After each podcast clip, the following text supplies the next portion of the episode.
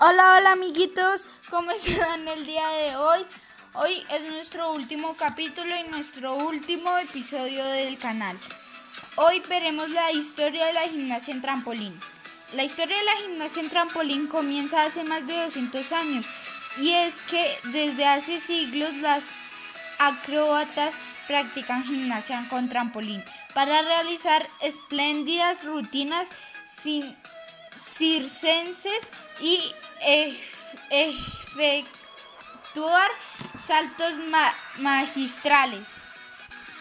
Sin embargo, a pesar de su antiguo origen, la gimnasia en trampolín se fundó oficialmente en 1434 por dos gimnastas americanos llamados George Nissen y Larry Griswold quienes habían competido en varias ocasiones y además crearon uno de los primeros trampolines, escribiendo así otro capítulo dentro de la historia de la gimnasia. Tiempo después, este deporte comenzaría a utilizarse como entrenamiento para astronautas, ya que con él podrían probar los efectos de un ambiente que no contarán con gravedad.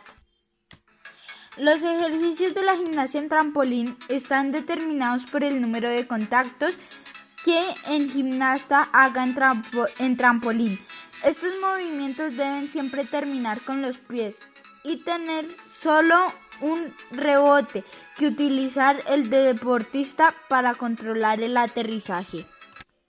Bueno amigos, esto es todo, lo que les puedo contar por la historia de la gimnasia y sus disciplinas.